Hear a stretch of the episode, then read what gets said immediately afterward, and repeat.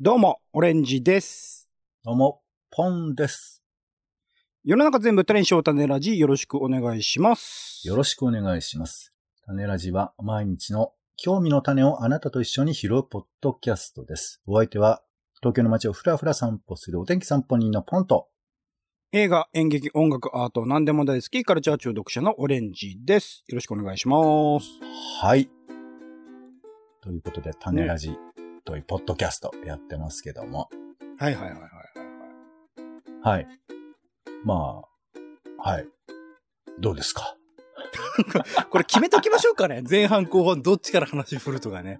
いや、まあまあまあ、いや、いきなり切り出してもらって全然いいんですけど、ほら、私あの、つい、こういうね、なんか、何でも喋っていいよって言われてるから、なんかいっぱい喋っちゃいがちなので、あの、ちょっとほらはいはい、あの、大人のマナーっていうんですかね。あ、もしよかったら先にどうぞ、みたいな。なんかそういうちょっとランリズム憧れてるとこがあるんで、あの、リアルだったらそう椅子を引くとかできるんですけど、これ、ポッドキャストの時あの、ほら、言葉でしか伝えられないので、どどうしていいかっていうのがわかんなくて、あの、うっかり、どうですかっていう、あの、なるほどね。どこに投げてるかわかんないボール投げちゃうことになるんですけども。そうだね。どうですか？は困るよね。確か すいに。ません。最近どうですかとかなんかね、困っちゃうからね。はいはいいや、あのー私はまあ、あの、最近忙し、仕事でちょっと忙しくはあるんですけど、やっぱそのテレビを結構好きで見てまして、はいはいはい。そうするとあの、アルコピースが最近めちゃくちゃテレビ出てるんですよ。そうなんですか？本当に？そう。いやポンさんが見てる番組だけでなく本当に、あのーあれですよ。あの、なんだっけ？あの、反省、人生を反省して、申し訳ないっていうふうなことをエンターテインメント化する、えっ、と、学校を模した、えー舞台を使った番組あるじゃないですか。しくじり先生な？しくじり先生って 言えばいいんじゃん。正解俺は何のあれもないでしょ。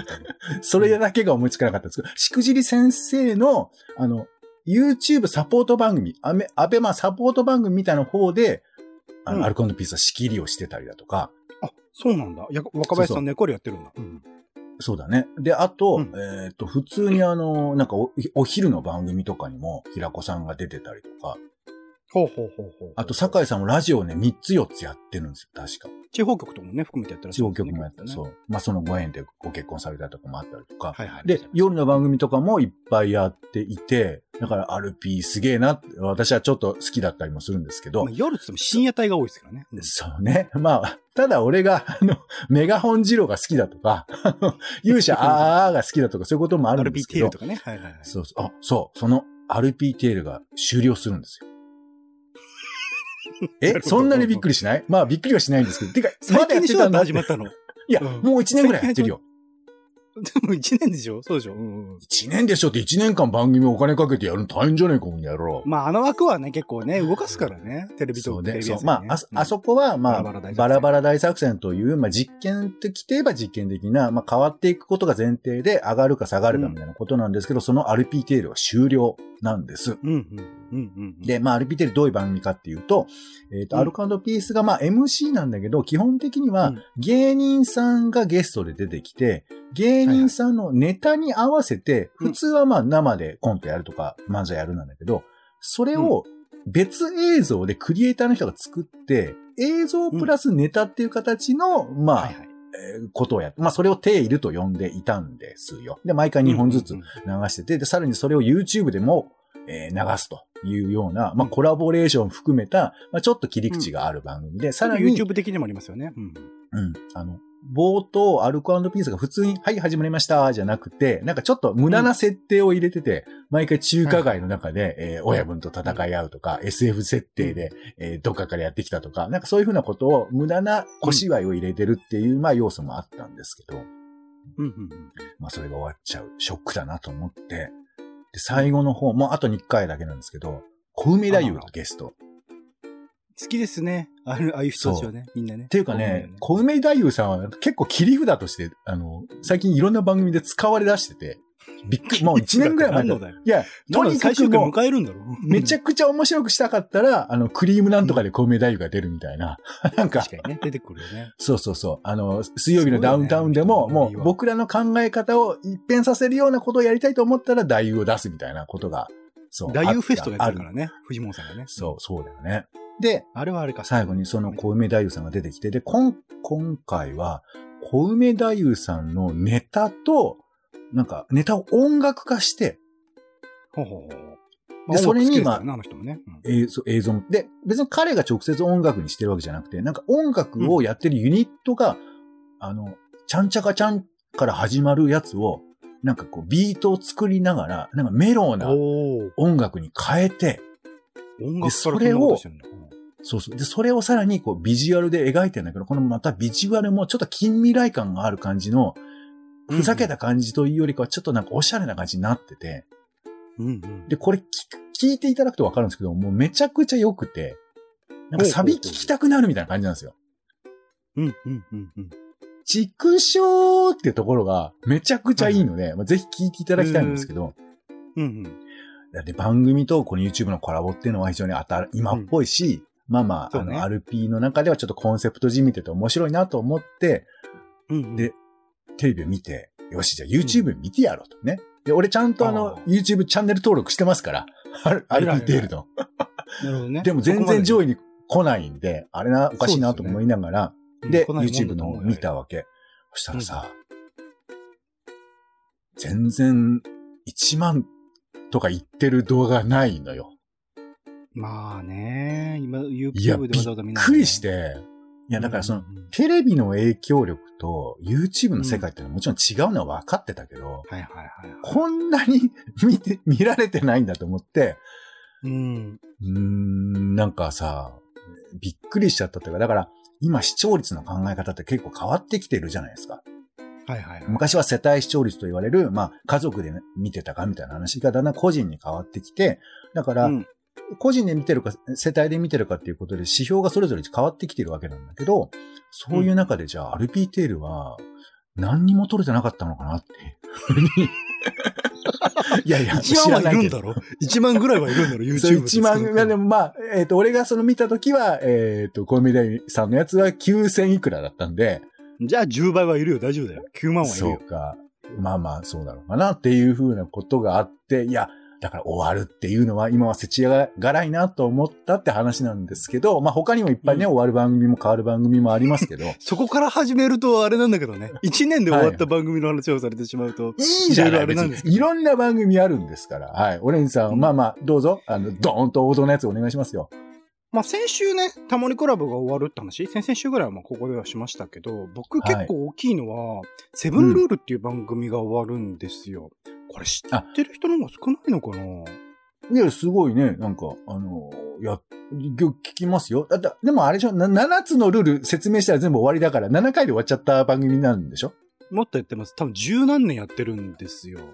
メンバーもね途中で変わりながら、みたいな。まあ、セブンルールって、まあ、どちらかまあ、女性版情熱大陸みたいな方が分かりやすいと思うんですよね。情熱大陸って、まあ、あの、とある人に、ある人にフォーカスして、ずっと密着し続けて、その様子を映像と、まあ、解説で伝える、紹介する番組なんですけど、それを、まあ、女性に限って、えっと、やっていた番組で、一番最初からずっとそれを統一してやってこられて、まあ、いろんな、その、女性のロールモデル、様々な漫画家さんとかもあるし、あの、メジャーのところもあるし、全然知られてないとあるお店の店員さんとか、あの、裏方に、テレビ番組との裏方に回っているプロデューサーの人とか、いろんな人をこう紹介し続けてきた番組で、その作り方、まさしくポンさん言った今、セブンルールっていう、まあ、7つのルールに沿って、その人が、あの、日頃、あの、生活の中とか仕事の中で心がけていることみたいなことを、まあ、まあ、あえて7つって決めてピックアップして、まあ、紹介するっていう、そのフォーマットとか、あとは、その、密着してる映像の間にコメントを入れる人たちが結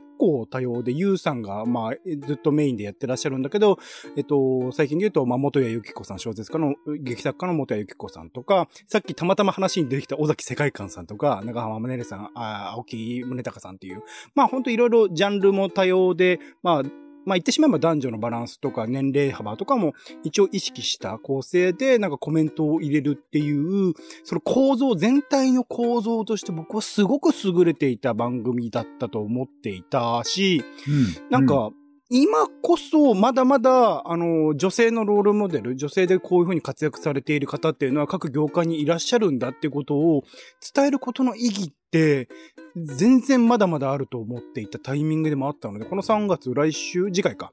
次回来週の火曜日の11時で、一応最終回を迎えてしまうっていうことで、こういう番組って、なんかほんとスペシャル番組とか特別番組にもしづらかったりするんですよね。密着もので、なかなか、まあ、プロフェッショナルみたいな、まあ、あの NHK のね、特殊なパターンはあったりするけど、なかなかこういうものが、あの、スペシャル番組としても継続が難しいことを考えると、これで、あの、セブンルールが終わってしまうっていうのは、すごく残念で、まあ、RP テイルがね、その、えっ、と、動画とかが一番見られてないみたいな話ありましたけど、まあ、多分ね、これも YouTube とかに流したら全然見られないんですよ。あの、数としてはすごく少ないんだけど、うんでも番組として扱っているものの価値はすごくある番組だと思っていたし、まあ、カンテレさんがね、いろいろと苦しい状況にあるってのはなんとなくわかるんだけど、なんか、ちょっと続けてほしかったな。なんか、しかもその後の枠が、また新しいドラマをやるらしいんですよね。ドラマの枠になるらしくって、この、えっと、火曜11時の枠が。そうなっちゃうと、なんか別にドラマはもう、飽和状態っていうか、クソみたいなドラマを作りすぎてるので、各局。それを考えると、なんか、この番組ならではの意義ってのあったのになっていうのは、すごく残念でならないところではあるんですよね。まあ、その編成の都合のことを考えるという遊びをまあするならば、まあ、か、またカンテレが枠として持つってことでしょ、おそらく。カンテレのドラマになるんですよ。うん。で、また、だとしたら、まあその、うんまあ別に知らないよ。想像ですけど、例えば今でもさ、カンテレの月曜10時かの枠って、やっぱちょっとこう、チャレンジングなところもあるじゃないですか。まあ、あれもドラマだからな。うん。そうで、だから、まあ、あの、もちろんロールモデル云々って話はあるし、まあ、それはその、何？啓蒙的な立場を取ればそういう言い方もできるけど、でもドラマっていう形を取っても影響力を持つことも僕はできると思うし、あのこういう番組って多分政治家にね、憧れるとかないじゃない。うん。いやだからそんなこと言ったらセブンルールだっていろいろ見方はあると思うけど、あの、やっぱこう、こういう番組って進化した方がいいと思うわけ。もちろん長くやることも価値があると思うけど、次のセブンルールってどういうふうに見せていきますか？女性活躍って言葉自体も、まあ実は古臭い感じもあるなとか、いろいろあるじゃないですか。だから、そういうものを進化させていくっていう意味では、もちろん同じ番組で継続した方がいい面もあると思うけど、まあ違う形を取るとか、別にここの枠に限らずとか、このエッセンスをどこかに持っていけるとか、まあそういうふうなことになっていけばいいかなと思う。作り手側がその意識があればいいんですけど、あの、調べてもらえばわかるんですけど、別に次のドラマそういう切り口でも全然ないんですよ。で、多分これから続けていくドラマもそういう切り口でもないっていうのを考えると、なんか、それはもうなくていいってことになってしまうんじゃないかっていう風になると、また戻るじゃないですか。情熱大陸みたいなものにしかならないんだから。うん、まあ、そうですね。まあ、そうか。俺そこまで。いや、その役割で言うと、そいほん、あれですよ、タモリクラブですよ。さっき言った。あ、タモリクラブ。はい、ぜひぜひ。タモリクラブも、あれもなんかその、タモリさんがメインで立っているからこその、彼自身の興味関心みたいな広がり、プラス、外からタモリさんこれどうでしょうかっていう風なもののプレゼンテーションをするっていう、あの構造があったから、ああいう番組構成、かなり自由に、あの、幅広いテーマ、幅広いニッチなジャンルも含めて扱えていたのに、あの冠がなくなってしまった時に、あの役割ができる番組はもうないじゃないですか、他に。怒ってます？あ、ごめんなさい。怒る、なんか、あの、ポンさんと対応してると、なんか、怒る側に立ってしまうんですけど、はい、はい、そうです。はい。あ、うんそうです。まあ、そうね。俺はちょっとなんかはっきりは言いづらいけど、まあ、ず残念っていうか、だから、本当にたまたま RPTL の話をして、セブルールの話をして、タモリクラブなんだけど、うんつまりその、テレビ映えするものと、それからネット映えするものと、まああと話題になるものっていうふうな、そういう流れで言うと、多分、話題にはならないんだよね、全部。まあ、うん、て、タモリクラブはテーマによるかな。うんうん。いやいや、その、うん、まあ、もちろんちょっとした話題にはなるんだけど、つまりそのなんかそのブームを起こすみたいな、そういうポジションのものではないじゃない。だから、タモリクラブ YouTube はで再生テーマによるかな。まあいいや、うん。いやさ、わ僕ら個人にはあるよ。だけど、うんあれ、タモリクラブやってすごい世の中変わるみたいなこととか別に、まあ、一応ないじゃん。うん、まあ、うん、そうそうそうそうですね。そうですね。大きなものいやなんていうね。いや、逆に言うと、そういうポジションだから、電車の話を延々できるとか、うん。例えば、あのー空想地図の話とかをやるとかが全然できたわけ。電柱の話とかするとか全然できるわけじゃん。はいはいはい。そう。いや、だからこそって意味で言うと、そのテレビの、まあ、ちょっと昔のテレビの魅力って、あ、そういうとこがあったと思うわけ。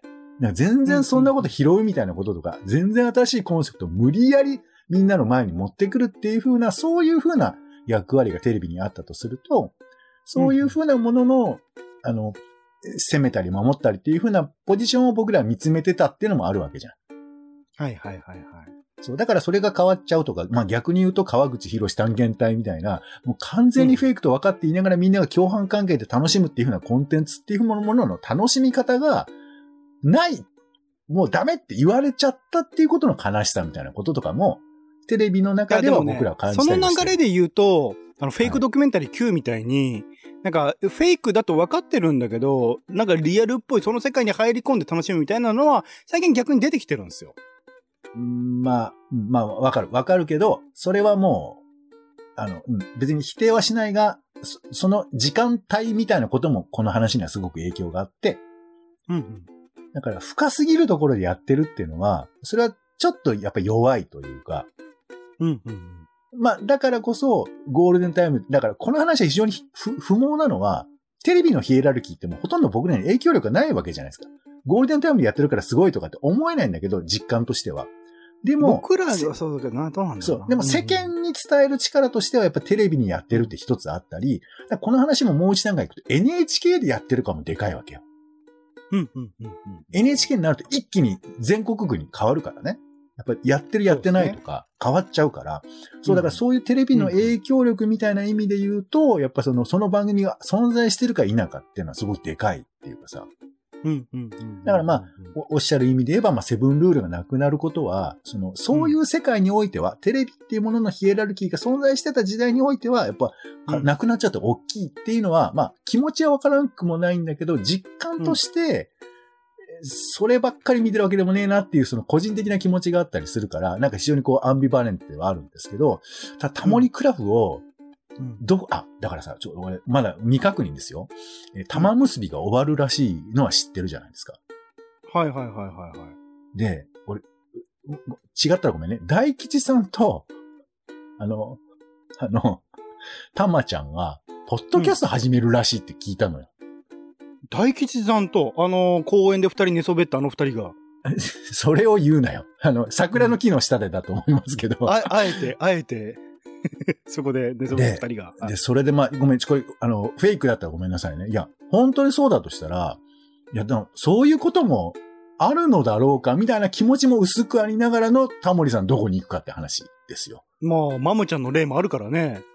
そう、マムちゃんと大沢ゆりさんがポッドキャストやってますから。だから、でもこれも、YouTube やるのか、ポッドキャストやるのかも結構微妙な問題問題あるじゃん。まあ、玉結びだったらね、そのままやってほしいけど、タモリクラブだとね、動画でやってほしいよね、それはね。そう、だけど動画で YouTube で再生回数みたいなくだらないものに影響を受けるようなこととか嫌じゃん。まあ、YouTube はいろいろスポンサード受けるとかね、やり方はあるっちゃあるからね、ビジネス的な面そうだでも、なんか、いもうほんと再生回数2とか見たいじゃん。そんなん言ったら。なんか、そういうヒエラルキーの中に、タモリクラブを持ち込んでほしくない気持ちも、わかりますかね？なんか。わかります？わかりますわかります。そうね、数字的にどれが伸びてるとかっていう見方をしたくないよね。そうむしろそうだね少ないものにをめでたいよね、確かにね。そう、そう。だから、だからうんテレビの魅力ってそういう、もちろん視聴率ってあるんだけど、なんでこれがやってんのって感じのものがあることの面白さもあるじゃない？はいはいはいはいはいはい。えーあ、えーと速報でございます。えーローファイヒップホップ風小梅太夫の、えーえー動画なんですけれども、今最新の数を確認しました。えー前半の話3かな？日前に公開されまして、えー2240回。ごめん、さっき9000って言ったけど嘘でしたね。でもこれめちゃくちゃかっこいいから、見てよ、本当に。小梅太夫のフォロワーすら見てないですよね、それ多分ね。いや、これだから、本当にだから、あの、やっぱこういうヒエラルキーに乗れないものも世の中にはあるんだってことをちゃんと分かった上でテレビ番組の編成やってる人を考えていただきたいというか。まだってテレビでしか出せないものもあるのよ、もうもはや。YouTube は、ああ、ごめんなさい。ちょっとそれあの伸びないんで、で、みたいなことになるし。でもなんかそのやり方って多分、あの、テレビ東京で佐久間さんがやってるやり方じゃないですか。ゴッドタンとか、あの時間帯だからそんな視聴率はないけど、なんかそのイベント、あの、マジ歌選手権のイベントとかで、あの、収益出せるとか、あの、グッズ販売で売れる、まあ、あちこち踊りとかもそうですよね。そういうもので売れるから、まあ、残しておこうっていう風な方向に行くか、みたいなことしかないんじゃないですか、多分。やっぱり、ビジネス、マネタイズって話よね。そうなのよ、ね、うん、YouTube だったら、だから、本当スポンサー、タモリクラブだったら、でげえファンの、あのー、金持ちとか多分いると思うんで、そういう人とかがポーンとお金出してくれたらば、全然 YouTube とかで再生数小さくてもできるっちゃできるとは思うんですけどね。昔あの、A 六助さんのラジオ番組で、誰かとどこかでっていう番組があって、まあ、枠、えー、1週間5分か10分かやるだけなんですけど、これずっと朝ダーメが朝ダメでか、あの、竜、え？朝ダメどこだっけ？喉にね、いいやつだね。そうそうそう。あそこがや、うん、あの、スポンサーやってて。まあ、ラジオだからちょうどいいよね。だからね、なんかその、スポンサーになるっていうのは、すごく意味のあることなんだな、とは思ったりもするけど。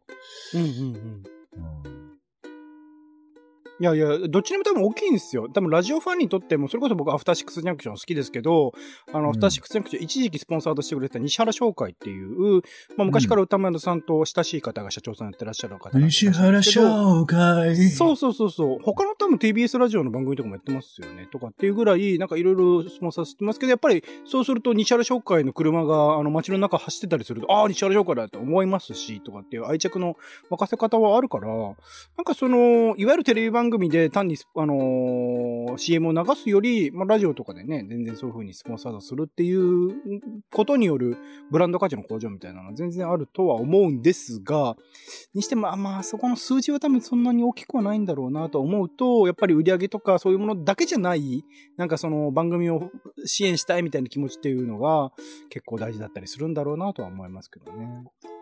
えー、ごめんなさい。誰かとどこかでのスポンサーは花らっきょうでおなじみの桃屋がお送りしておりました。話が全然違うじゃないですか。喉の話はどう言ったんですか？喉のあれもまあ、まあ、の CM も A さんやってたんで、ごめんなさい。最近ちょっとこういう混同がね。CM じゃないですか。うん、いや、こうやって名前を出しておけば、俺らのほら再生回数がすごいから、7億回聞かれてるから。変わらねえよ。A 六助さん。桃屋がもうめちゃくちゃウハウハいっちゃうから。そこね、えー、朝ダーメじゃなくてね、桃屋に行くの、ね。朝ダーメも買ってください、皆さんね。朝ダーメの方がむしろ買ってください。はい、そうですよね。はい。ということで、まあ、だからなんか、自分、まあ結局そのさ、テレビ中心主義な時代はもう終わってはいると思うんです。僕らちょっと古い人間だからかじ、かぶりついてますけど。若い世代とかそうですよ、間違いなく。いや、ね、僕もなんかそうありたいと思うよ。あ、うん？テレビから離れるってこと？いや、だからやっぱこう、リアルな時間を過ごすことの方が、やっぱ大事、うん、大事っていうとなんかちょっと、教訓見えてんだけど、例えば農家のおじさんとかさ、はいはい。おばさんでもいいけど、あと、なんか、お店やってる人とかもさ、テレビ見らんないじゃん、そんなそうね。そう。で、もちろん帰ってきて、ああ、疲れたな、つって見るのは全然いいんだけど、ただその、うん、テレビばっかり見てるわけにもいかないのが、やっぱじ、人生だし、むしろ、そこで味わえることとかさ、ね、いや、俺思うの、なんか、例えば、ヨットとか乗ってたら、テレビ見らんないじゃん。はいうん、例えば、壺とか。ね、いや、ヨット乗ってる瞬間の人だよね、それね。そうね。よ、なんか俺、例がある。いや、ていうか、この前、あの、お味噌を作ったの。おいいですね。格好のね。あと3分で話す話じゃないですけど、うん。お味噌を手作りで作ったんですよ。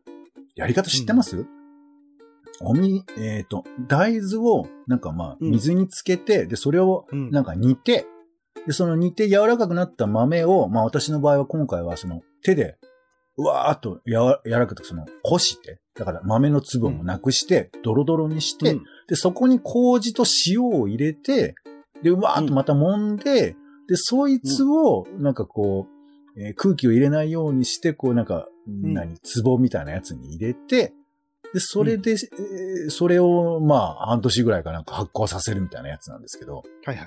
うん。このまあ、もみもみしながらさ、過ごす時間っていうのは、うん、まあ、めちゃくちゃ疲れるんだけど、うん、めちゃくちゃこうなんか集中ができて、しかもその、豆を崩す感触っていうんですかうんうんこれが、なんか、僕にとっては非常に初めての体験で、なんか面白かったなーって思うんだけど、つまり、延々と触触覚？食感をずっと感じてるわけ。手の指先の感じを。はいはいはいはい。そう、豆が、豆がぬる、ちょっと、形がまだ残ってるなとか、えーと、なんか、あ、ここは急に柔らかくなったなとか、あと、あ麹とちゃんと混ざってないなとか、あ、まだ塩の塊があるなとかいう風な、指の先の感覚をずっと意識しながら、まあ、作業してるんですけど、うんうん。こんなのやってたら、もう、テレビ見てらんないわけよ。もう見ながらやることもできるけど、まあそっちに集中したいとかね。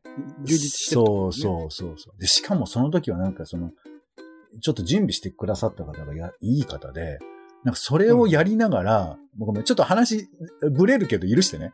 やりながら、うん少しに、なんか少しにしてね。あと時間少ししかないから。うん、少しだけ後ろになんかスピーカーがあって、めっちゃいい音で音楽を聴きながらやってたのね。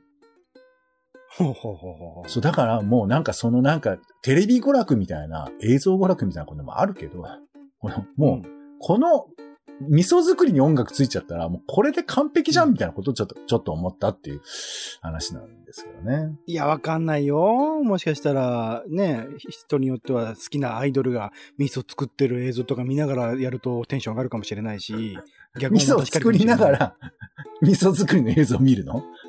そうそうそうそう。ああ、いいなっつって、ああいう風に作りたいなっつって。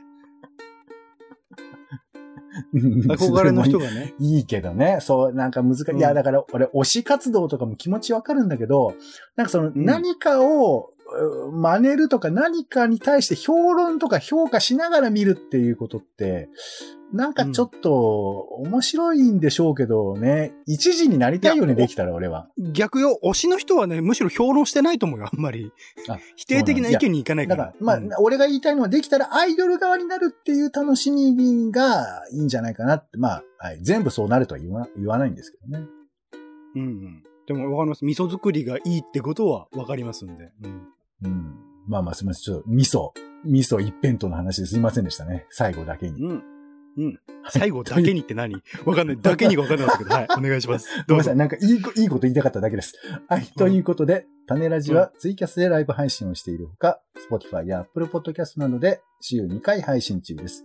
お好きなサービスでの登録やフォローをお願いします。更新情報は Twitter でお知らせをしています。また番組の感想やあなたが気になっている種の話もお待ちしています。公式サイト種ラジ .com のお便りフォームからお送りください。ということでお時間です。次回もよろしかったらお聞きください。お相手はカルチャー中毒者のオレンジと、お天気散歩人のポンでした。種ラジ、また。また。